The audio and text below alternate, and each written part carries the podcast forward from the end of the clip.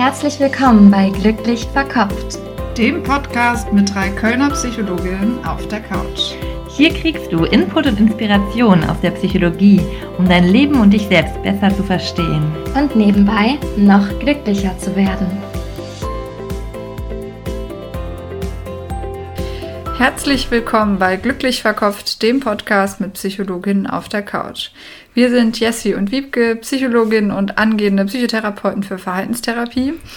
Und wir haben heute wieder ein spannendes neues Thema für euch. Und zwar soll es heute darum gehen, ähm, wie man mit dem inneren Kritiker umgehen kann. Das ist bestimmt ein Begriff, den ihr kennt. Ähm, das ist so die kritische Stimme in uns, die sehr ja, bewerten und verurteilend sein kann. Und wir wollen euch zeigen, wie man damit besser umgehen kann und wie man in dem Zuge selbst Mitgefühl entwickeln kann. Bevor wir zum Inhalt dieser Folge kommen, möchten wir euch einmal den Sponsor vorstellen. Diese Folge wird nämlich von Readly unterstützt. Readly ist eine App, die ein Online-Abo für Zeitschriften und Magazine anbietet. Bei Readly könnt ihr so viel lesen, wie ihr wollt, zu ganz unterschiedlichen Themen, denn es gibt über 5000 Magazine, Zeitschriften und Zeitungen aus der ganzen Welt. Dabei sind auch viele Psychologiezeitschriften, wie zum Beispiel die Psychologie heute. Die habe ich schon gelesen, bevor ich überhaupt Psychologie studiert habe, also vielleicht hat sie mich da sogar mit beeinflusst. Und sie hat oft sehr spannende Themen und Überblicke über die neuesten interessanten Studien. Und wie bei uns im Podcast kann man auch dort viel über sich und seine Mitmenschen lernen. Ein Readly-Abo kostet 9,99 Euro und ich finde cool dabei, dass man sich so ein Abo auch mit bis zu fünf Leuten im Familienabo teilen kann und so auch mal in Zeitschriften reinschnuppern, die man noch nicht kennt und seinen Horizont erweitern.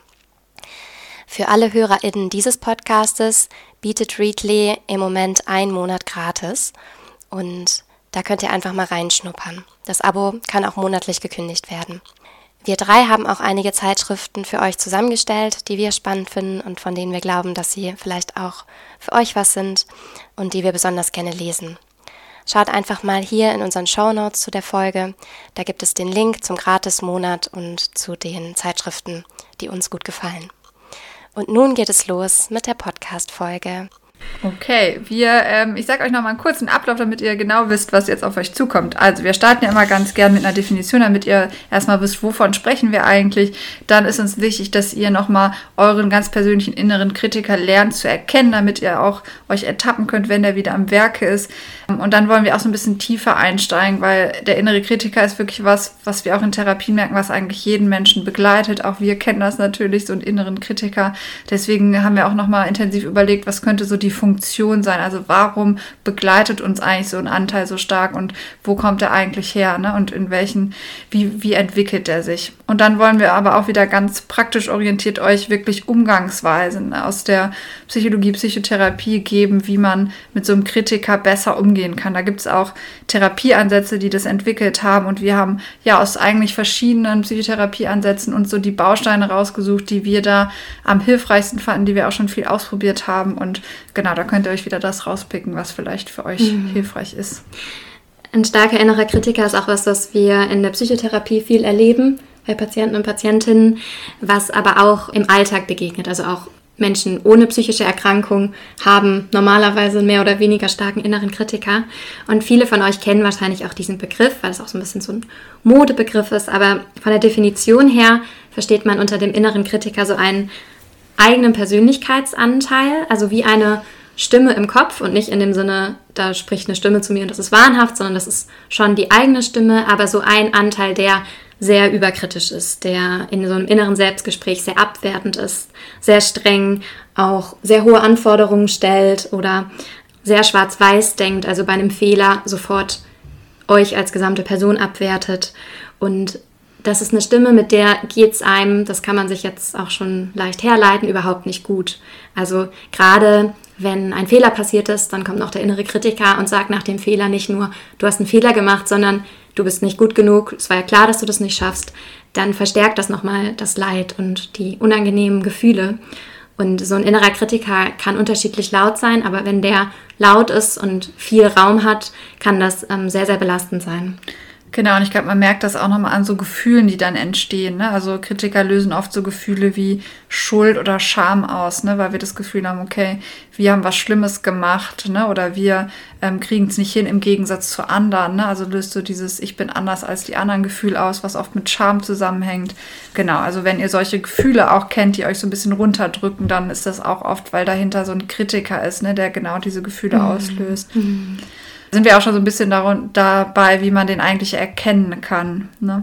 Mhm. Also ich glaube, Kritiker haben oft so Sätze, die sehr generalisiert sind. Ne? Also die, du schaffst es nie oder ähm, wieder bist du so unfähig oder ne, alle anderen kriegen das besser hin, ne? nur du nicht. Also so Ne, es ist nicht so situationsgebunden, heute war es schwierig oder so, sondern mhm. ne, es ist so sehr allumfassend. Genau. Niemand mag dich, du bist unfähig. Also so ganz wie so eine Schublade, da kommen wir rein und dann macht die Schublade wieder zu und dann bleibt ja. man da auch drin, ohne Veränderungspotenzial im Grunde. Ja, mhm. genau. Passt auch so ein bisschen zu den, wir hatten ja auch mal eine Folge gemacht, wo es um Glaubenssätze ging, ne? Also sind so die auch die eigenen negativen Glaubenssätze, glaube ich, die da so sehr drin stecken, ne? Die der Kritiker dann zu einem sagt. Und da ist auch wieder so, jeder hat so seine eigenen Sätze, die, die man bei sich erkennen kann. Ne? Also viele ähneln sich dann auch zwischen Personen, aber ich glaube, jeder hat so mit seiner eigenen Geschichte so ganz bestimmte Sätze, die einen mm. besonders treffen, weil man das mm. Gefühl hat, die glaubt man vielleicht mehr, mm. ne? weil sie so irgendwie so einen, be vermeintlichen Bezug zu einem selber haben. Ne? Und man irgendwie schon ganz viele Belege meint, im Kopf zu haben, warum man das verdient hat vielleicht. Ne? Ja. Und das Spannende ist, finde ich, wirklich, dass es so gut wie jeden Menschen betrifft. Also wenn wir, wenn wir uns äh, sehr erfolgreiche Menschen anschauen, die wir bewundern, gehen wir ja normalerweise davon aus, die haben andere, also die haben nicht solche Themen wie wir zum Beispiel. Und sich da aber deutlich zu machen, sehr wahrscheinlich hat auch die Person, die ihr bewundert, einen inneren Kritiker, der vielleicht mal lauter, mal leiser ist, ne? aber dass es irgendwelche wunden Punkte und Themen gibt, wo der gerne mal den Finger reinlegt. Mhm. Und bei dem einen ist es vielleicht das Thema Figur, dass äh, immer wenn was nicht ganz Gesundes gegessen wurde, der innere Kritiker loslegt und vielleicht auch wirklich abwertend ist, ne? sagt, ich möchte solche Sachen gerade eigentlich gar nicht im Podcast sagen, aber ihr könnt das für euch äh, so einfügen, was er dann vielleicht sagen würde. Oder ähm, ja, ich glaube auch oft bei Leistungen, ne? Also irgendwie, dass man was nicht gut genug gemacht hat, dass man es nicht hinkriegt, ne? dass man schlechter ist als die anderen. Das könnten auch so Themen sein, glaube ich. Mhm. Ja, also bei manchen Menschen ist es so, genereller über viele Selbstwertbereiche. Bei manchen ist es so spezifischer auf bestimmte Situationen. Genau. Ja, und da ist der erste Schritt auch schon, sich erstmal deutlich zu machen, was ist denn mein innerer Kritiker, was ist denn mein Bereich, wo der besonders laut ist oder wo ich mich dem auch häufig unterwerfe und dem das dann glaube, was, was der sagt. Und was sind so denn die typischen Sätze, die da so kommen? Weil das ist auch ganz spannend, dass der ist ja nicht so kreativ, der sagt ja immer die gleichen Sachen. Und mhm. das ist mehr wie so ein Band, was immer wieder abgespult wird. Und ähm, da machen wir es zum Beispiel auch in der Therapie manchmal, dass wir mal über eine Woche ein Protokoll führen lassen. Immer wenn ein abwertender innerer Kritikersatz kommt, den aufzuschreiben oder dann einen Strich dahinter zu machen. Und das ist dann schon auch manchmal krass zu sehen, wie häufig an einem Tag sich der gleiche Satz zum Beispiel, du bist dumm, so wiederholt. Mhm. Mhm. Und ich finde, man merkt auch, dass es dann zu den Situationen zwar so spezifische Sätze sind, wie das hast du jetzt wieder falsch gemacht. Und dahinter steckt aber auch so ein tiefer Glaubenssatz, mhm. ne? Du bist dümmer als die anderen oder du bist unfähig, ne? Also irgendwie so eine, so eine zentrale Botschaft eigentlich, mhm. ne? Die dann in diesen Situationen immer so aktiviert wird und da finde ich, lohnt es sich auch oft mal tiefer in sich reinzuführen, ne? was das denn bedeutet, wenn man so ist und was dann dahinter steht mhm. ne? und warum das so schmerzhaft ist, genau dieser Satz. Mhm. Ne? Ja, ja, und ich wollte ja gerade diesen Satz zur Figur nicht mal sagen, den ich im Kopf hatte, mhm. woran man ja vielleicht auch sieht, wie aggressiv die teilweise sind, ja. dass man die gar nicht aussprechen möchte, aber zu sich selbst denkt. Ne? Genau, ja weil der Satz ist jetzt vielleicht erstmal, hättest du das denn essen müssen, wäre jetzt der Kritikersatz, ja. aber dahinter, wenn man dahinter schaut, steckt ja nicht nur, hättest du das jetzt essen, sondern oft eine sehr strafende Irgendeine Beleidigung, die man gegen sich selbst hat zum Beispiel. Genau. Mhm. So, so wie du bist, bist du nicht liebenswert, wenn du dich nicht anstrengst oder ne, mhm. bist, mhm. ja, bist irgendwie abstoßen, man weiß nicht. Ne? Also da kann jetzt ja alle möglichen wirklich tiefliegenden, strafenden Sätze hinterstecken. Ne? Und die sind oft dann ja besonders schmerzhaft und besonders tiefliegend. Mhm. Und wenn man dann mal in so, auf so einer Liste sieht, wie oft man die am Tag denkt und das wiederholt sich jeden Tag, dann äh, kann man vielleicht auch schon mal so eine Idee davon bekommen, wie stark einen das auch beeinschränken kann, äh, stark einen das einschränken kann, auch so in seinem Glücksempfinden. Ne? Wenn man sich dann mal vorstellen würde, wow, wenn das weg wäre, ne? krass, wie viel Energie und Leichtigkeit dann da wäre.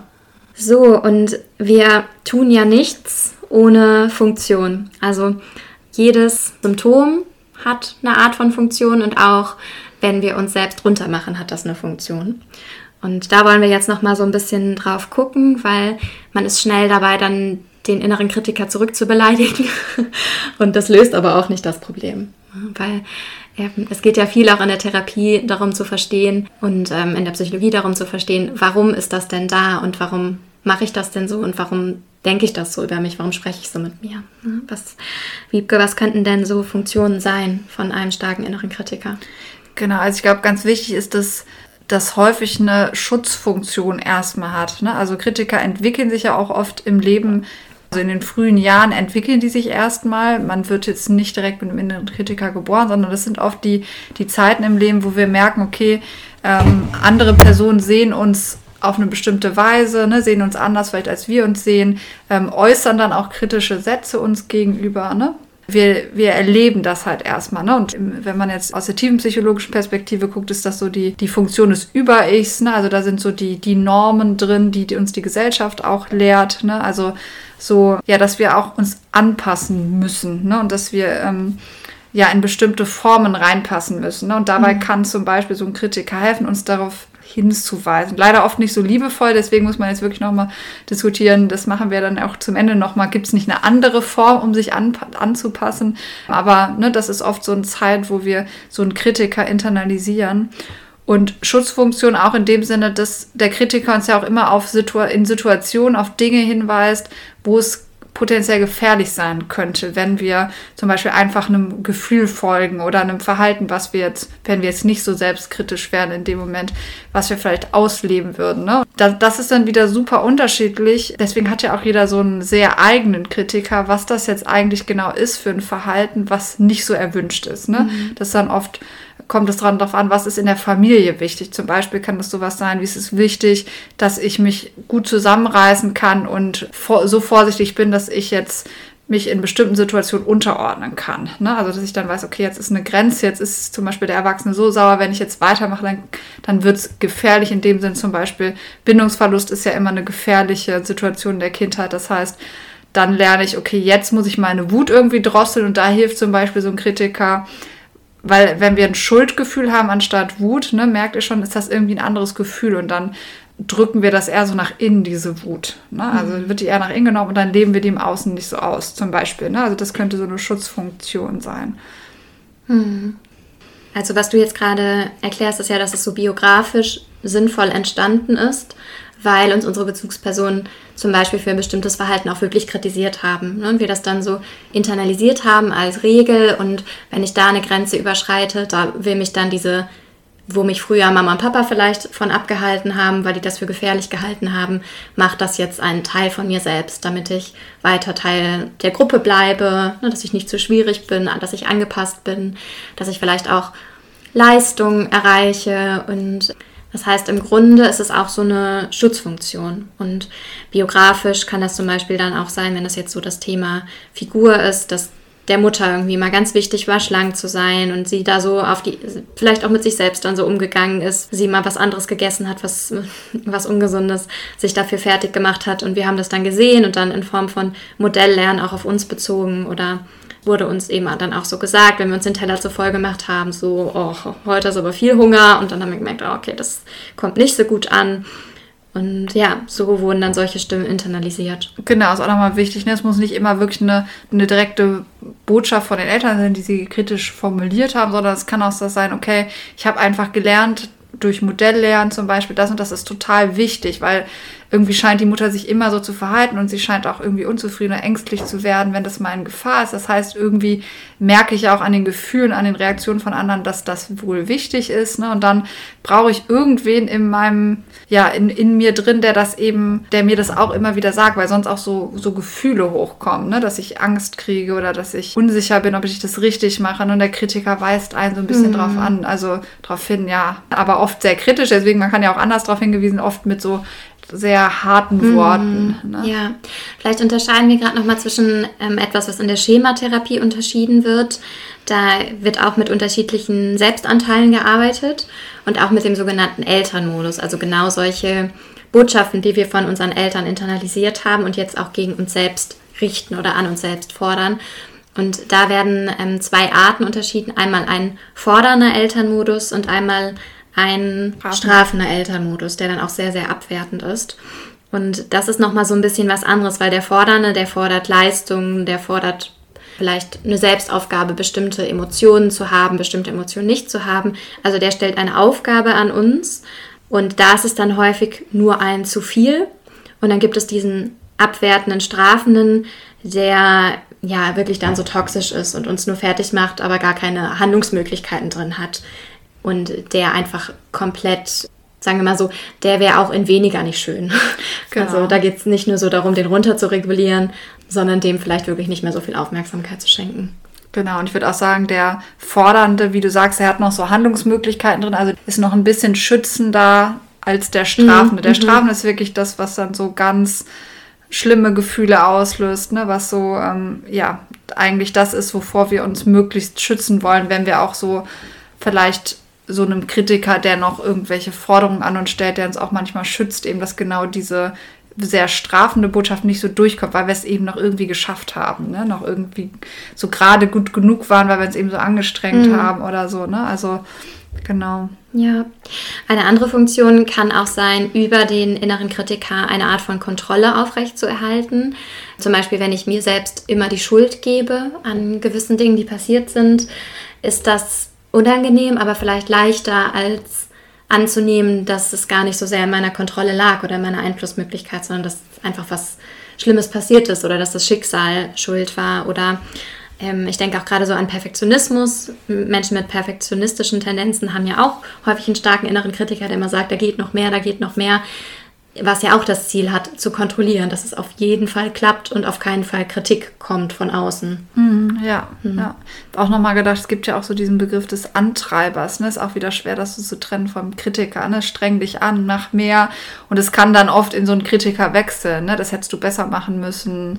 Ähm, das ist dir, das ist noch nicht gut genug. Stimmt. Jetzt mach. Mhm. Ne? Also es hat so diese beiden Komponenten. Mhm. Genau, und es hat so ein bisschen so dieses, wenn wir schuld sind, haben wir immer noch Kontrolle. Ne? Auch wenn wir es dann gerade nicht geschafft haben, ist das vermeintlich so ein Gefühl von, wir hätten es anders machen können. Es, wir, wir sind nicht dem aber, ausgeliefert, mh. sondern wir sind schuld und Schuld hat auch immer ne, diese Kontrollkomponente und dadurch gaukelt es einem so ein bisschen mhm. vor, dass das wichtig ist, auch sich die Schuld zu geben, ne? weil vielleicht dann die Angst ein bisschen reduziert wird. Mhm. Aber wir ähm, sagen am Ende auch nochmal, wie es ein trotz dieser ganzen Funktionen, die wir jetzt aufzählen, dass es auch andere Wege gibt, diese Funktion zu erfüllen, aber eben mit hm. weniger schädlichem Einfluss. Genau, es sind, ist zwar wichtig, die Funktion zu verstehen, aber ein innerer Kritiker hat eben auch ganz große Kosten, ja. Ne, weil er ja sehr stark das Selbstwertgefühl ganz, ganz klein hält und er uns ja auch häufig dann in der Komfortzone hält und wir vielleicht das uns nicht trauen, was wir eigentlich wollen oder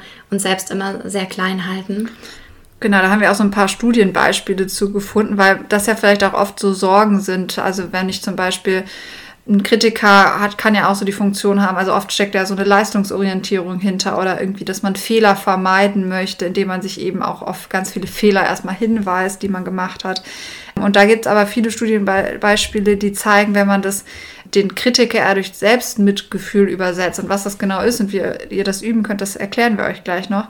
Und diese Studien haben eben gezeigt, dass das einen sehr, sehr positiven Effekt hat. Ne? Also, dass diese negativen Kosten wie Schuldgefühle, Schamgefühle und dann auch oft so, so eine Vermeidungshaltung, ne? also ich vermeide, mit meinen Gefühlen in Kontakt zu kommen, diese Situation überhaupt nochmal zu durchdenken und Verantwortung zu übernehmen und das dann wirklich eher negative Folgen sogar hat.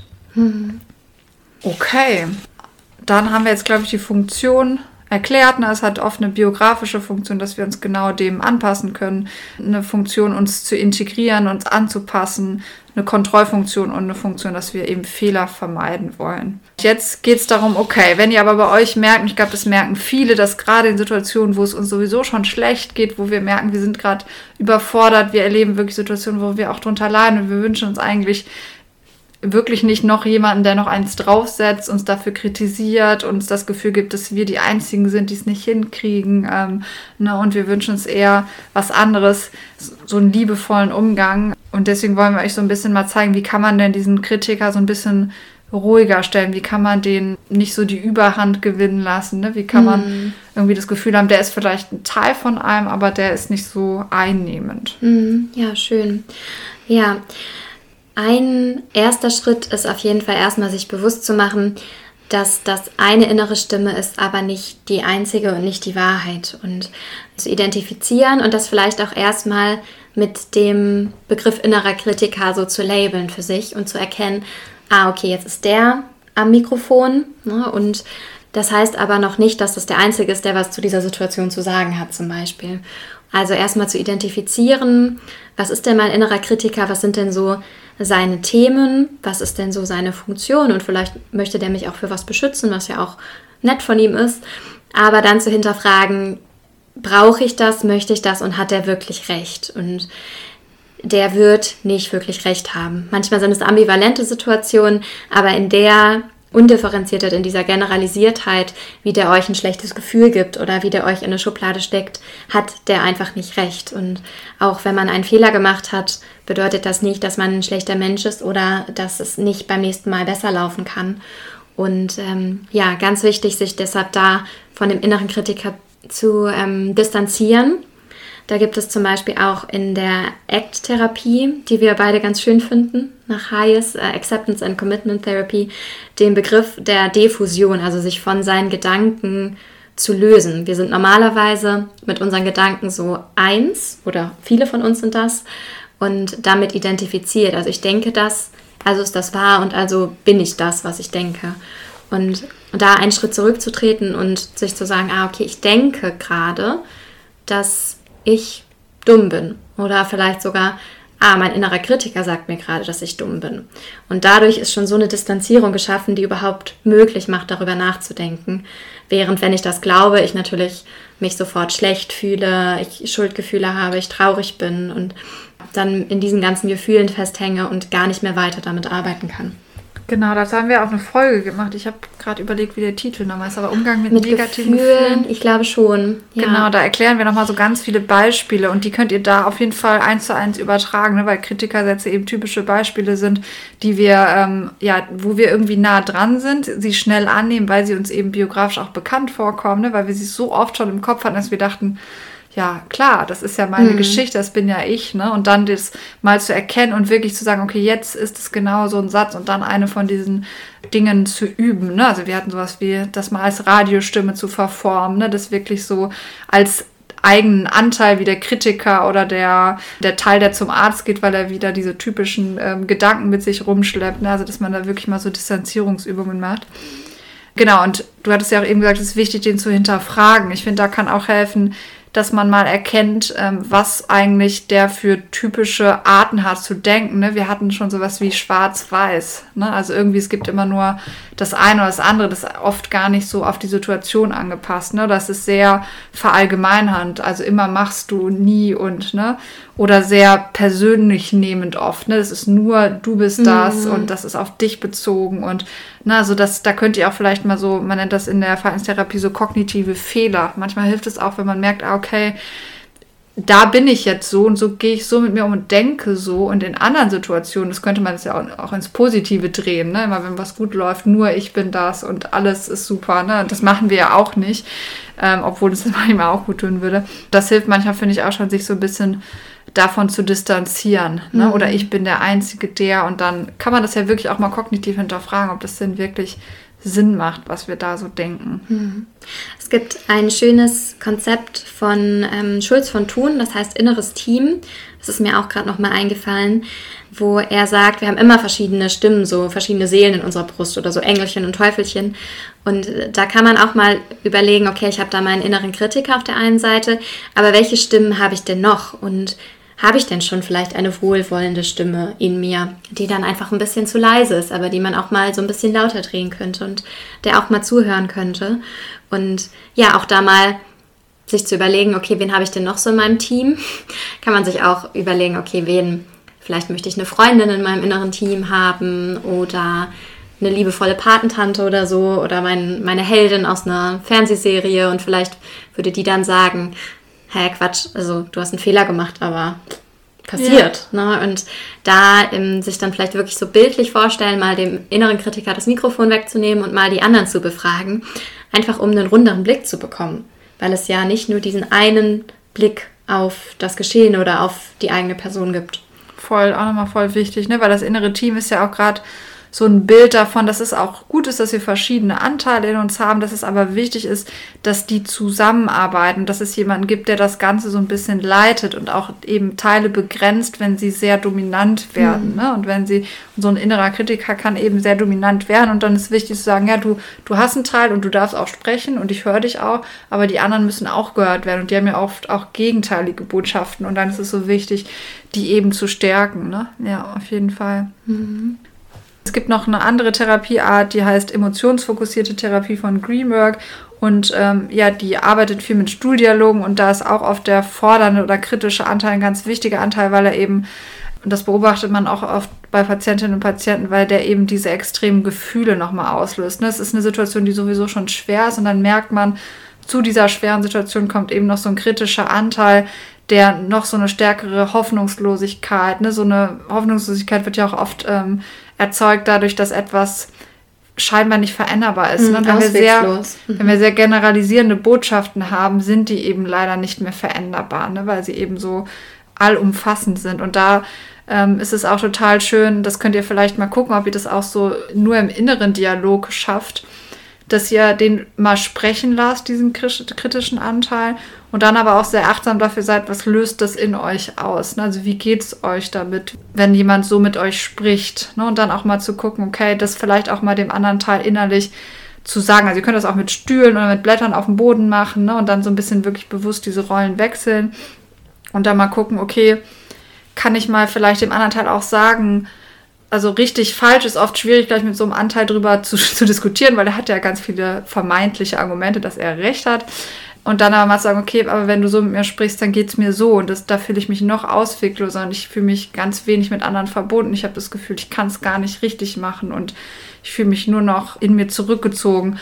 Und dann kann man nochmal den Kritiker sprechen lassen und dann kommen oft so Botschaften, ja, es ist aber wichtig, dass du auf mich hörst und es ist wichtig, dass ich dir immer wieder sage, was du falsch machst, weil sonst kriegst du es ja auch nicht hin. Und, ne, und dann merkt man so ein bisschen auch nochmal die Funktion. Also dass oft gibt es schon kritische Anteile, also das muss man noch ein bisschen trennen zwischen wirklich strafenden Anteilen und kritischen Anteilen, wie wir das eben erklärt hatten. Aber die fordernden Anteile haben oft schon eine wichtige Funktion. Sie wollen uns eben vor irgendwas auch beschützen. Ne? Sie machen es nur oft auf eine Art, die uns dann doch nicht mehr mhm. hilft.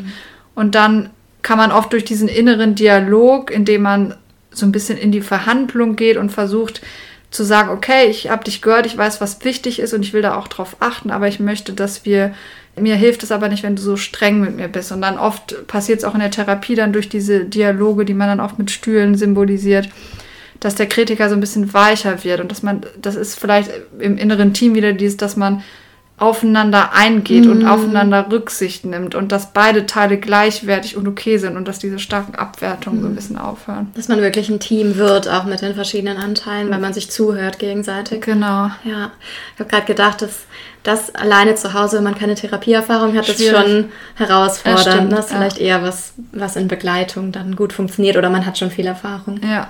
ja aber ich finde es total schön, wie du das äh, gerade beschreibst und kann mir sehr gut vorstellen, dass das auch schon Entlastung in diese innere Ambivalenz auch bringt. Mhm. Genau. Und ein Gegenmittel gegen den inneren Kritiker wollen wir uns besonders anschauen und das ist das Selbstmitgefühl. Das ist ein Begriff, der jetzt auch in der dritten Welle der Verhaltenstherapie mit eingeflossen ist und den der britische Psychologe ähm, Paul Gilbert auch zur Compassion Focused Therapy entwickelt hat. Und er definiert Selbstmitgefühl als ein Gespür für das Leiden in sich mit der Bereitschaft, es zu mildern und zu verhindern. Selbstmitgefühl ist eine Haltung, wie man auf sich selbst schaut, und zwar dem Kritiker entgegengestellt, achtsam für die Gefühle, die wirklich da sind, aber freundlich mit sich selbst.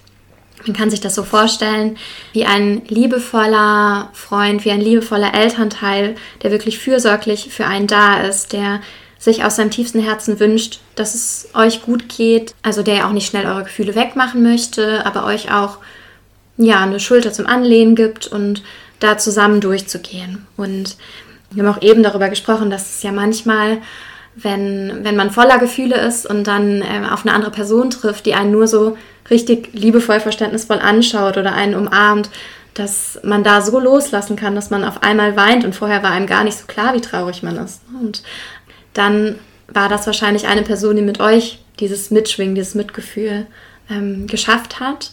Und es ist aber ja nicht unbedingt immer jemand da oder es ist ja auch das Ziel, das vielleicht für sich selbst hinzubekommen, sich dieses Selbstmitgefühl zu geben. Und äh, da wollen wir jetzt mit euch ein bisschen schauen, wie das funktionieren kann und wie man das auch üben kann. Genau, ne? Und da hast du ja schon gesagt, dass das erste, der erste wichtige Schritt dazu ist, dass man seine Gefühle überhaupt achtsam wahrnimmt, ne? Weil man kann ja nur mit sich mitfühlen, wenn man weiß, was ist eigentlich in mir los. Also was ist es zum Beispiel überhaupt für ein Gefühl? Ne? So ein erster Schritt ist auch oft, was man ja auch mit Kindern schon macht, da benennt man oft das Gefühl. Also man sagt sowas wie, ah, du bist wohl gerade traurig oder ich habe das Gefühl, du bist gerade wütend oder du hast gerade Angst. Ne?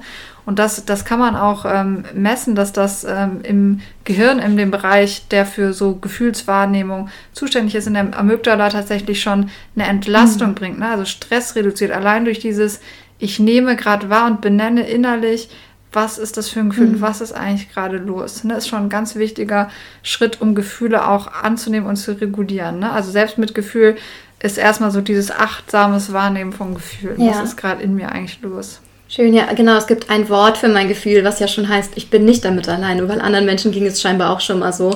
Sonst würde es ja kein Wort dafür geben. Genau, und ich, oft ist es ja auch so was, ah, du bist gerade traurig. Also das muss, man muss ja erstmal drauf kommen, welches Gefühl es sein kann. Das heißt, man hat auch so ein bisschen Ursache-Wirkung. Ne? Ah, mhm. okay, du bist gerade verletzt worden, deswegen bist du traurig zum Beispiel. Ne? Oder du hast, du hast Angst, dass was Schlimmes passiert. Ne? Also man ordnet ja irgendwie die Situation auch schon so ein bisschen ein. Ne? Ja, ja, stimmt. Und es gibt ja viele Menschen, die das gar nicht so benennen können, ne? die einfach sagen, es geht mir irgendwie komisch oder mhm. es geht mir gut oder es geht mir nicht gut. Aber es so geht mir schlecht so, ne? Diese, diese schlecht. Zwischentöne, wie du gerade gesagt hast, weil das Gefühl in sich ja schon seine Lösung beinhaltet. Also wenn ich weiß, dass ich traurig bin, dann ähm, kann ich auch das Bedürfnis ableiten, was ich gerade habe. Aber das ist ja vielleicht ein ganz, oder das ist sehr wahrscheinlich ein anderes Bedürfnis, als wenn mein ungutes Gefühl eine Wut ist oder eine Scham ist, weil ich ähm, dann genau. was anderes brauche in dem Moment. Voll, das auch, glaube ich, dann nämlich nochmal, warum es so wichtig ist, das zu erkennen, weil wie du sagst, das deutet jetzt auf das Nächste hin, weil das Nächste ist ja was man jetzt auch in der Selbstmitgefühlstherapie machen möchte, dass man einmal das erkennt und dass man dann aber auch versucht, Botschaften an sich selber zu finden oder Dinge, um fürsorglich mit sich umzugehen. Ne? Und das ist ja so der nächste Schritt. Das heißt, wenn ich erkenne zum Beispiel, ich bin traurig, weil ich das Gefühl habe, jemand anders hat mich verletzt. Also vielleicht hat er einen Satz gesagt, wo ich so denke, ah, der irgendwie sieht er mich gerade so negativ zum Beispiel. Oder, oder berührt einen Punkt in mir, wo ich auch selber kritisch mit mir bin. Ne? Das hat mich irgendwie traurig gemacht. Dann wüsste ich jetzt vielleicht ja auch eher, was ist mein Bedürfnis, also was brauche ich eigentlich. Ne? Also was könnte ich zu mir sagen, was selbstmitgefühlsorientiert wäre. Zum Beispiel sowas wie, ja, das stimmt, da sieht sie vielleicht einen Teil von dir, wo du auch so ein bisschen unsicher mit dir bist. Ne? Aber das ist total okay, ne? das macht dich nicht aus und es gibt ganz mhm. viele Dinge, die ganz toll an dir sind auch und auch das ist ein Bereich, der da sein darf, den ganz viele auch kennen, den du ja auch annehmen kannst und dass das auch okay sein kann, sowas zum Beispiel. Mhm. Na, es kommt jetzt sehr auf die Situation an, was es eigentlich für Worte sind und für Dinge, die einem gut tun. Und das glaube ich auch so das nächste, was man sehr trainieren muss, zu gucken, okay, was ist jetzt eigentlich das, was ich eigentlich gerade brauche. Ja. Sollen wir versuchen, ein paar Beispiele, mhm. dass es so ein bisschen konkreter wird? Okay, angenommen, mein Chef sagt mir, ähm, ja Jessica, dieser Bericht, den du geschrieben hast, da sind ja echt noch einige Fehler drin. Und dann könnte ich ja vielleicht so einen Satz haben wie, ähm, ich bin nicht gut genug, könnte ein innerer Kritikersatz sein. Und welchen Selbstmitgefühlssatz könnte ich mir dann sagen? Also, mhm. Genau, ich glaube, das erste ist ja dann, dass man erstmal anerkennt und es da sein lässt, dass es einen schon verletzt. Ne? Mhm. Man könnte ja sowas jetzt, das versuchen wegzumachen, ah ja, der hat ja eh keine Ahnung oder ah, ist ja nicht so schlimm oder, ne, oder ganz kritisch, ja, nie kriege ich was hin. Ne? Man kann auch sagen, boah, es ist, ich nehme erstmal an, es ist total okay, das ist mich schon verletzt. Ne? Ich bin mhm. irgendwie so ein bisschen traurig, dass er meinen Bericht nicht gut findet. Mhm. Ich hätte das gerne besser gemacht, vielleicht. Mhm. Ich hätte es gerne besser gemacht. Mhm.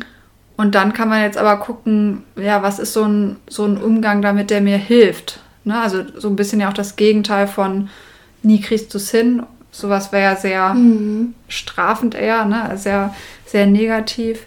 Vielleicht würde ich sowas zu mir sagen wie, oh je, ich sehe gerade, das, das nimmt dich ja schon mit, ne? dass er dich jetzt gerade kritisiert hat. Und ähm, das kann ich auch verstehen, das ist echt nicht schön. Aber guck mal, das ist nicht das, was dich ausmacht. Und ne, es, es gibt so viel anderes, was du gut kannst. Und beim nächsten Mal gucken wir zusammen nochmal drüber. Ja, ne? genau. Oder auch zu sagen, okay, ja, du kannst ja die Kritik, er hat ja eine spezifische Kritik vielleicht auch gesagt, das und das hätte er sich noch gewünscht oder das war noch nicht so gut. Das heißt ja nicht, dass du generell das nicht kannst ne, mit den Berichten, sondern mhm. dass es zwei Sachen sind, die du noch verbessern kannst, ähm, aber das sagt nichts generell jetzt über dich aus, ne? mhm. sondern das ist total okay, dass da eben zwei Fehler drin sind und ganz viele Sachen an, ne, an dem Bericht, aber auch an der, deiner Arbeit, die ja auch oft hinter diesem Bericht steht, glaube ich, hast du total gut gemacht. Und ich glaube, es gibt total viele Menschen, die so einen spezifischen Bericht dann eben so geschrieben. Es ist ja vielleicht auch ein bisschen Geschmackssache, mhm. wie man so einen Bericht bewertet. Ja. Ne? Der eine findet es gut der andere mag einen anderen Stil und es ist auch okay, dass er den anderen Stil mag, aber irgendwie, vielleicht sieht man ja trotzdem immer noch die mhm. positiven Sachen, warum man das so geschrieben hat. Und damit würde ich mich voll gut fühlen. jetzt denkst du, oh, guter Bericht. ja, aber Berichten, wir schreiben jetzt tatsächlich viele Berichte, ist das, glaube ich, was, wo man sich reinfühlen kann. Ne? Also wo ich mich gut reinfühlen kann, weil mhm. da ist man ja, also ich habe schon viele, habe auch schon Kritik zu meinen Berichten bekommen und ne, versucht dann so einen Mittelweg zwischen, es ist ich sehe den Kritikpunkt und auch sowas wie, ich darf ja auch noch dazulernen, finde ich so. Weil mhm. warum ist ja nett, dass er mir das sagt. Das sind ja auch oft erfahrene Leute, die einem eine Kritik geben und man denkt so, ah, ich muss das nicht schon wissen, ich darf das jetzt lernen und mhm. er darf mir das schon sagen. Und das kann ich nächstes Mal einbauen, wenn ich ja. möchte. So. Als wir jetzt gerade darüber geredet haben, ich weiß nicht, ob ihr das auch gehört habt, dass sich unsere Stimmen so ein bisschen verändert haben.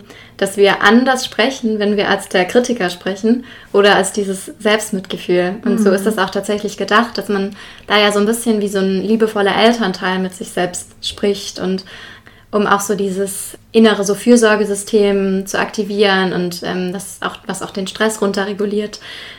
Das könnt ihr auch mal ausprobieren, wie sich das einfach anfühlt, wenn ihr so mit euch selbst ruhig, zugewandt, freundlich sprecht und euch vielleicht sagt, ich wünsche dir wirklich, dass du glücklich bist und ich fände das total okay, was passiert ist und wir gucken, wie es dir besser gehen kann. Ne? Oder wenn ihr das gleiche sagen würdet, ich finde es wirklich total okay, wie es dir geht, so, aber jetzt reiß dich mal zusammen.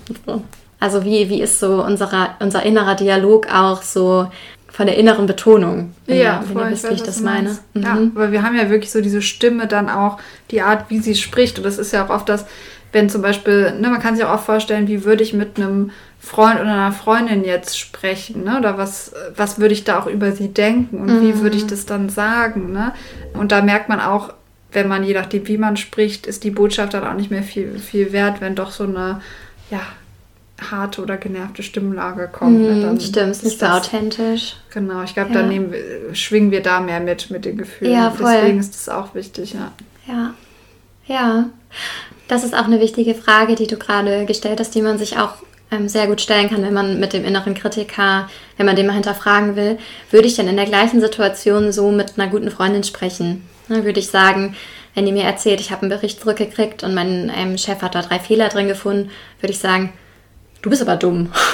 ne? Also das war ja wieder Hast doch schon tausendmal Berichte geschrieben. Oder was? Wie konnte das denn passieren? Das passiert doch niemandem. Das passiert das, mir nie. Das passiert, also ich kenne niemanden, der Fehler in Berichten macht. Also ist ja peinlich. Ja, ja. So, und das, da merkt man schon, das ist absurd, ne? Ja. dass man so mit einer Freundin sprechen würde. Also ich hoffe, das ist absurd für euch. Aber dann ist es ja eigentlich krass, dass man so mit sich selbst so spricht. Mhm. Also finde ich wirklich. Manchmal erschreckend, wie das, wie so die Ansprüche an sich selbst und an andere Menschen so voneinander ähm, divergieren können. Ja. Und ich finde, man hat auch echt, wenn eine Freundin einem sowas erzählt, ja auch wirklich so diesen inneren, ah, ich wünsche mir, dass es ihr besser geht und ich möchte jetzt ihr Leid verringern. Und das hat ja auch in dieser Definition, die wir eben gesagt haben. Also eine Funktion von Selbstmitgefühl ist auch ein Leid zu verringern. Das heißt, man versucht, Worte zu finden. Also man versucht erstmal die Freundin gut zu verstehen, damit sie sich angenommen fühlt und damit sie merkt, ah, ich bin bei dir, ich verstehe das total, wie du dich fühlst. Und dann versucht man aber auch Worte zu finden, die das Leid verringern. Ne? Also sowas wie, das kann, ich kenne das auch von mir, ne? mir ist das auch schon passiert, vielleicht sogar genau von der Person, ne? die ist auf bestimmte Sachen, nimmt die einfach einen besonderen Wert, aber wenn man das einmal macht, dann kann man das auch verändern, aber es ist auch ne, sehr persönlich, dass sie das eben so haben will. Ne? Oder man sagt, es ist ja nicht schlimm, das zeigt ja auch nicht, dass du es generell nicht gut machst und so weiter. Also dann hat man ja auch oft, also man, finde ich, ist sehr in diesem Fokus, okay, mhm. wie kann ich helfen, wie kann ich es jetzt gut ja. tun und nicht, wie kann ich irgendwie einen Schuldigen finden oder wie kann das ich das stimmt. verurteilen. Und trotzdem würde man sie nicht anlügen. Also man würde ja auch nicht sagen, wenn das jetzt ähm, wirklich Auswirkungen hat, ach, ist ja gar nicht schlimm zum Beispiel. Ne? Weil ähm, das ist vielleicht auch manchmal die Angst, wenn man den inneren Kritiker loslässt, dass man dann so Larifari sich gehen lässt und dann den Realitätsbezug verliert. Und das ist aber ja nicht so. Das würdet ihr mit einer Freundin nicht so machen oder mit einem Freund. Und passiert auch nicht, wenn ihr den inneren Kritiker mal zurückstellt und mit Selbstmitgefühl. Das ist nicht das, ähm, was passiert. Ne? Du hattest ja eben schon so ein bisschen angefangen mit den Studien. Vielleicht passt das jetzt ganz gut, oder? Ja, genau. Da gibt es zum Beispiel so eine Studie aus dem Sport, weil die fand ich eigentlich ganz cool. Also wenn klar ist, jemand ist irgendwie Leistungssportler und in einem Team und es ist klar, dass die Niederlage wirklich auch zu einem großen Teil an dieser Person liegt.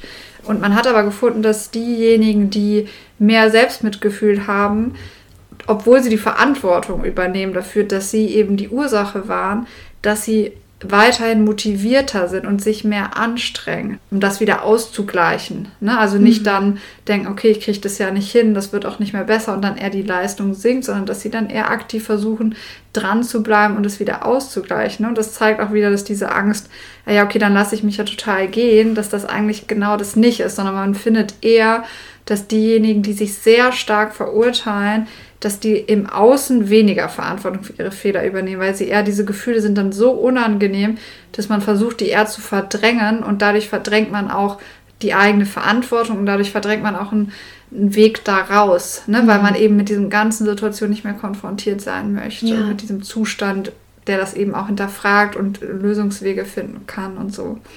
Ja, der innere Kritiker ist kein gesunder Motivator. Genau. Das Selbstmitgefühl dagegen schon. Also mit sich selbst weich und freundlich umzugehen, ist ein Weg zu mehr Selbstverantwortung. Ja, genau. Ja, weil sich dann den eigenen Gefühlen gestellt wird, die dürfen da sein, die werden durchlebt, ohne sich da zu sehr reinfallen zu lassen und dann auch wieder weiter zu gucken, wie kann es weitergehen. Genau, passt ja auch, finde ich, wieder zu diesem Bild des liebevollen Elternteils. Ne? Ja. Da geht es ja auch nicht darum, dass man jetzt sagen würde, Kind, mach, was du willst, alles, alles ist möglich, du musst gar keine Rücksicht nehmen oder musst dich gar nicht anstrengen, sondern es geht eher darum, mit Rückschlägen, mit, äh, mit Fehlern, mit, mit schwierigen Situationen umzugehen und eben da einen Weg rauszufinden, ja dann auch im Umkehrschluss. Ne? Und dadurch eben eigentlich gestärkter zu sein und nicht eher ne, Fehler zu machen oder so, sondern eigentlich genau das Gegenteil. Ne? Finde ich, kann man sich bei Kindern immer gut vorstellen, dass das ja eigentlich gar nicht sich widerspricht, so ein liebevolles Annehmen und trotzdem einen Weg rausfinden ne? und sich weiter mhm. anstrengen. Mhm. Ja, es gibt noch einen Unterschied zwischen Selbstmitgefühl und Selbstmitleid, den finde ich noch ganz spannend. Sich selbst bemitleiden, das kennt ihr vielleicht auch oder kennt ihr auch von Menschen eurer Umgebung, das kann ja ganz schön anstrengend sein, ne? wenn man so dieses Mindset bekommt, niemandem geht so schlecht wie mir, ich bin die ärmste Sau auf dem Planeten und das ist ja eher so ein sich reinfallen lassen in sein Gefühl, sich darin suhlen, vielleicht auch was sehr Trennendes. Also ich bin die Person, der es so schlecht geht und kein anderer kann das nachvollziehen. Selbstmitgefühl ist was anderes, weil das auch beinhaltet, ich weiß, dass Leid zum Leben dazugehört und dass das ein menschliches Thema ist, was ich gerade durchlebe und dass ich darin nicht alleine bin.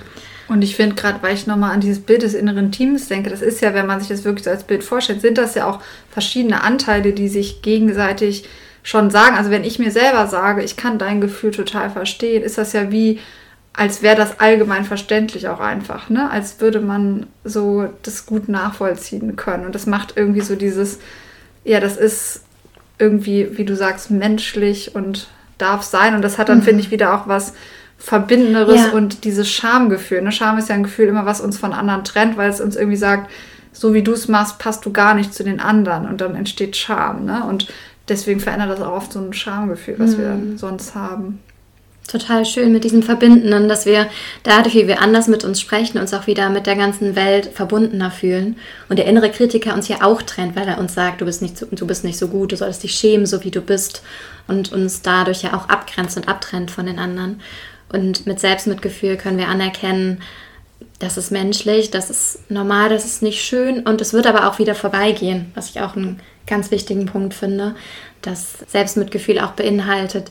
Ich weiß, dass wenn ich mir dieses Gefühl angucke, wenn ich es da sein lasse, das ist nicht für immer, sondern es verlässt mich dann auch wieder und dann kommt irgendwann auch mal wieder was Neues, aber es ist in so einem Fluss. Ja, voll. Mhm. Das finde ich ist eh bei diesem Thema Gefühle anzunehmen und eben nicht zu verdrängen oder durch Kritikersätze vielleicht versuchen irgendwie in andere Formen zu lenken, ähm, dass das oft viel mehr heilenden Effekt hat, als wir das irgendwie denken. Ne? Und das finde ich auch wieder bei Kindern, wenn man sich das so vorstellt, sehr logisch, dass man sagt, man sagt ja nicht, wein jetzt nicht, also manchmal macht man es vielleicht doch, wenn es irgendwie ähm, wenn man es gerade gar nicht aushalten kann. Aber sollte man eigentlich nicht. Man weiß eigentlich, es kann ein Kind total gut tun, einfach mal zu weinen oder mal wütend zu sein und ähm, man sollte einfach dabei bleiben und mhm. dann, ja. dann lässt es von selber wieder nach. Man sollte einfach dabei bleiben, ja. zusammen da durchgehen, dabei eine haltende Funktion, ne? nicht es noch verstecken, oh Gott, ja, das wird ja auch nie wieder besser und das ist ja auch ganz schlimm. Also man sollte es auch nicht dramatisieren, sondern annehmen, da sein mhm. lassen,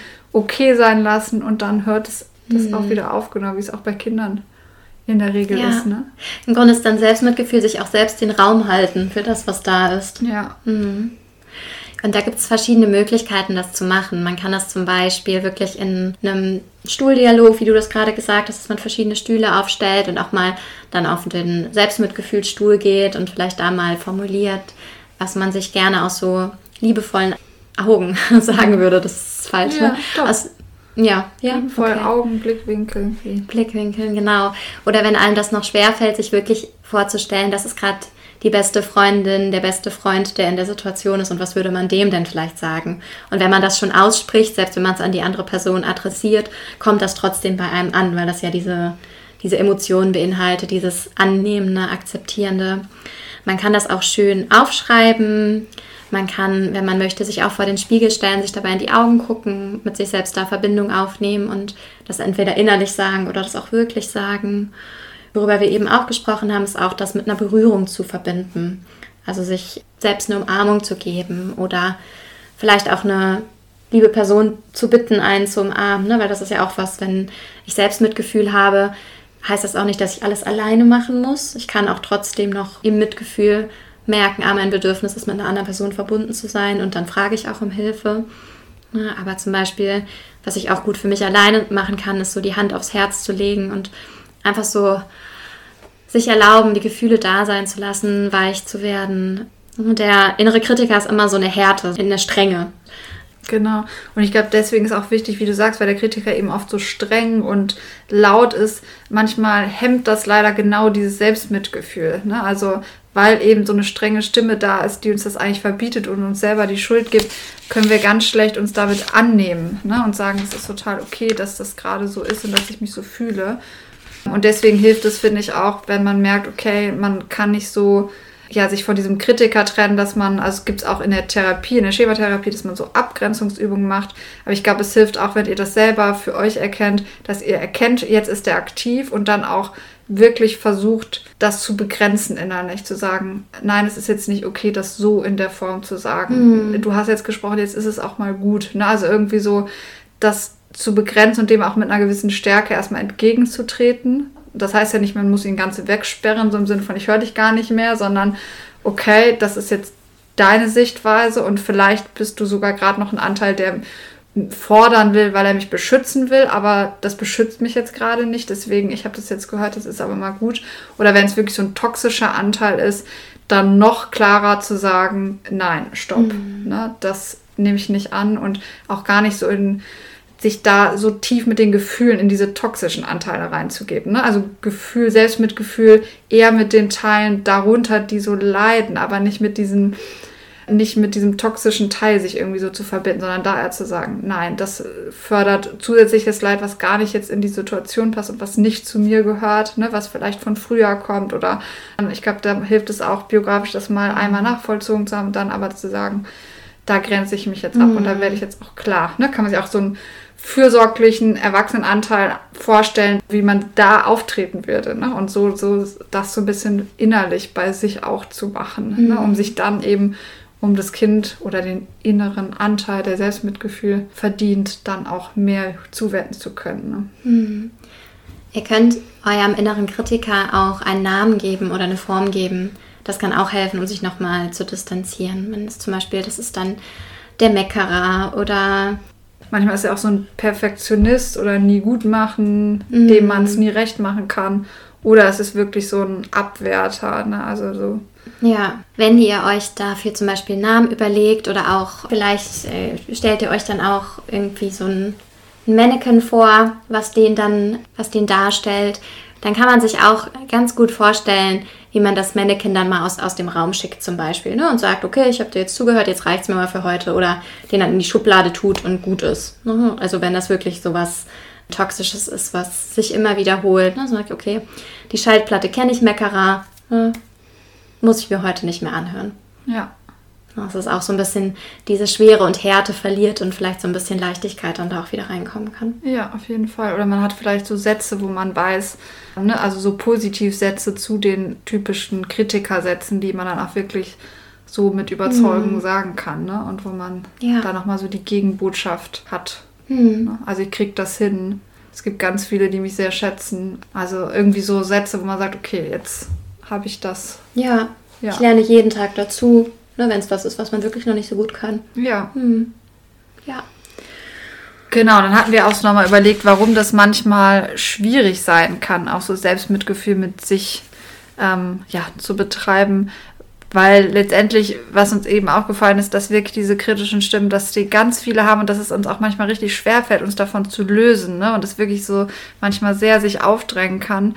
Und ich glaube, da hatten wir so ein bisschen rausgefunden, dass zu diesem Selbstmitgefühl ja schon auch das Thema Mitgefühl, also man muss es fühlen. Ne? Also man muss in die Gefühle schon reinspüren, man muss das annehmen und das sind ja oft Gefühle, die erstmal nicht positiv sind, ne? weil es sind ja Situationen, die die auslösen, die auch oft schwer sind und die, wie wir auch eben gesagt haben, für viele Menschen schwer werden. Und da muss man ja auch so ein bisschen anerkennen, okay, auch ich stehe nicht darüber, auch mich berührt das, auch mich verletzt das. Auch so ein bisschen anerkennen, okay, ich kann nicht ohne Leid durchs Leben gehen. Die negativen Gefühle gehören genauso dazu wie die positiven. Ne? Und da so nah bei sich zu sein, löst natürlich auch verschiedene Gefühle immer wieder aus, mit denen, die wir dann erstmal schon ein Stück auch wahrnehmen und annehmen müssen. Hm, so. Die der Kritiker vielleicht kontrolliert und weggehalten hat. Genau, da mhm. kommt eher so ein Schuldgefühl, was wir schon kennen, ne? immer so, aber dann vielleicht so eine konkrete Angst dahinter, die spüren wir dann vielleicht sogar manchmal weniger, ne? weil wir eben dann eher dieses Schuldgefühl wahrnehmen. Ne? Mhm. Ja, und im Selbstmitgefühl geht es ja auch darum, den eigenen verletzlichen Anteil anzunehmen und den da sein zu lassen, also so wie so ein verletzlicher Kindanteil. Und der innere Kritiker schreit diesen Anteil an. Aber wenn wir ihn annehmen, das fällt vielen PatientInnen am Anfang echt schwer, weil sie eben auch so gewohnt sind, das abzuwerten und nicht haben wollen. Das ist ein Teil von sich, den man nicht haben möchte. Und im Selbstmitgefühl darf aber alles da sein. Und das ist auch super entlastend dann. Aber da muss erstmal diese Hürde übersprungen werden, wo noch gedacht wird, aber vielleicht werde ich das ja auch noch los. Ne? Vielleicht kann ich meine Verletzlichkeit loswerden und dann ab dann immer stark sein und keine negativen Gefühle mehr haben.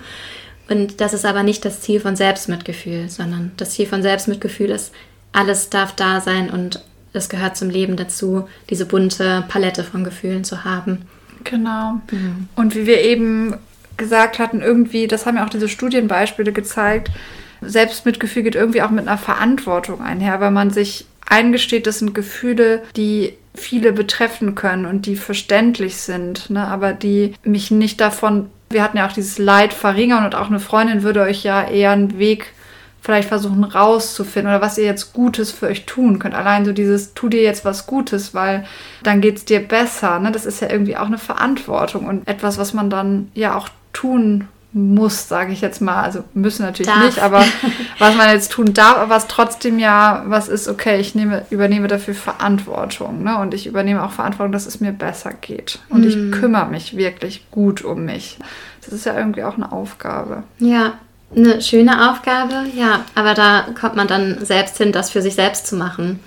Das ist auch was, was ich in Therapien erlebe, dass dieser Anspruch da ist, andere Menschen sollen das für mich machen. Mhm. Mein Partner soll mir dieses Mitgefühl geben und soll mir genau die Sachen sagen, die ich brauche.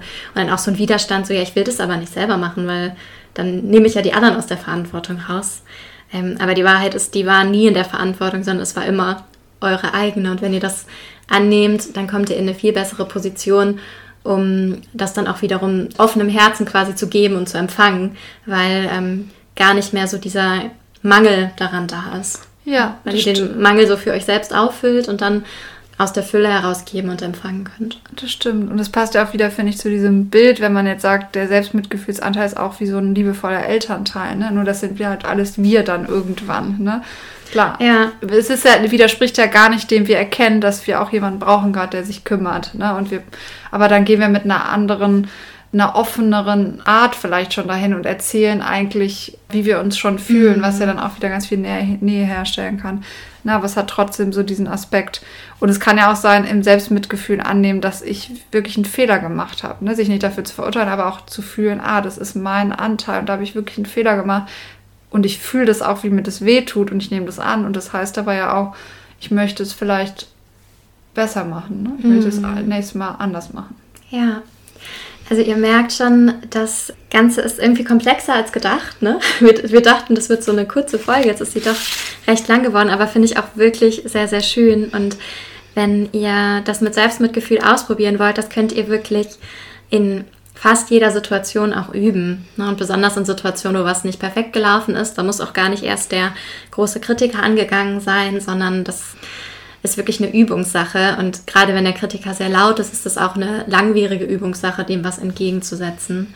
Wenn ihr das schon über Jahre und Jahrzehnte eben so kennt und sich das so eingefahren hat, dann langsam so zu dieser Haltung, zu dieser freundlichen, wertschätzenden Haltung sich selbst gegenüber zu kommen. Und das Schöne ist, dass sich das aber dann auch auf andere Menschen übertragen kann. Also wenn ihr mit euch selbst so wertschätzend und liebevoll und stützend umgeht, dann könnt ihr das auch bei anderen Menschen genauso auf Augenhöhe ähm, übertragen und vielleicht eine gewisse Härte da auch ablegen, wenn ihr das bisher vielleicht bewusst oder unbewusst hattet. Genau. Okay, sehr gut. Sollen wir dann nochmal kurz zusammenfassen, ähm, damit ihr nochmal alles kurz durchgehen könnt?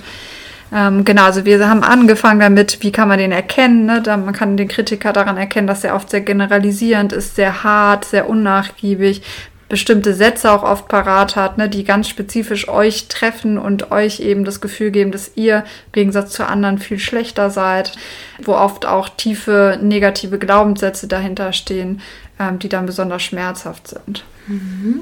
Das wurde in der Biografie von euch erworben und ist ganz individuell, bei welchen Themen das dann aktiv ist und hat auf jeden Fall auch eine gewisse Funktion es soll euch beschützen, es soll euch anpassen und Leistung ermöglichen, aber es ist eben auch häufig ein zu viel. Es hat hohe Kosten, wie zum Beispiel einen geringen Selbstwert oder sich Dinge nicht zu trauen. Und darum ist es sinnvoll, damit einen gesunden Umgang zu lernen. Genau, und so ein gesunder Umgang kann eben sein, wirklich den Kritiker zu erkennen, auch zu erkennen, wenn er einfach zu laut ist, dann auch ähm, ihn ja kritisch zu hinterfragen und auch wenn er wirklich sehr strafend ist, ihn zu begrenzen, ihn zu entmachten und sich dann eben auch mit Selbstmitgefühl um die dahinterliegenden Gefühle zu kümmern. Ne? Also erstmal die Gefühle da sein zu lassen, achtsam wahrzunehmen, ernst zu nehmen und dann eben zu gucken, wie kann ich einen fürsorglichen und liebevollen Blick auf die Situation werfen, wie kann ich mich selbst liebevoll unterstützen, wie ich das bei einer guten Freundin machen würde und mir trotzdem das Gefühl haben, das was du da erlebst, das kennen ganz viele Menschen und es ist total okay. Mhm. Und Selbstmitgefühl ist eine total schöne Haltung, die man aber regelmäßig üben muss, damit die auch so in Leib und Blut übergeht. Man könnte denken, dass einen das dann vielleicht zu weich macht fürs Leben und das ist aber nicht der Fall. Genau, da gibt es ganz viele Studienbeispiele, die zeigen, dass wir dann eher mehr schaffen können, dass es uns besser geht und wir dann auch besser für andere da sein können und ähm, ja, dass das mehr so ist, wie wenn wir einen liebevollen erwachsenen Teil in uns haben, der uns eben durchs Leben führt und uns den richtigen Weg zeigt. Ja. Okay, sehr schön. Dann ähm, ja, sind wir am Ende für die heutige Folge. Was natürlich noch fehlt, ist der Glücksmoment der Woche. Jessie, willst du vielleicht deinen Glücksmoment der Woche teilen? Ja, ah ja, wir haben ja immer noch Corona. ähm, aber ich war letzte Woche mal wieder, das habe ich mich lange nicht getraut, beim Sport. So mit mehreren Menschen auch zusammen. Und es tat mega gut, sich so in der Gruppe auszupowern. Und ich mache sonst halt so für mich alleine Sport seit zwei Jahren häufig merkt man, also hat man sich ganz gut so angepasst an die Situation und merkt dann erst wieder, wenn man das macht, wie, wie schön das eigentlich ist, diese Tätigkeiten auch machen zu können. Hast du auch einen? Sehr schön, das hört sich gut an. Ja, tatsächlich auch was, glaube ich, was durch Corona so ein bisschen geboten hat. Ich war jetzt nochmal im Aqualand. Das ist so ein, die, die Kölner kennen das bestimmt. Das ist ein Spaßbad, aber es gibt da auch einen Sauna-Entspannungsbereich. Deswegen war das echt eine coole Mischung zwischen ähm, Spaß auf den Rutschen und Entspannung in, äh, im Entspannungsbereich und ähm, das Feeling. Fürs innere Kind auf die Rutsche und dann äh, für die stimmt. innere Erwachsene. Genau, da konnte ich dann. In die Sauna. Ja, voll. Voll schön, super entspannt.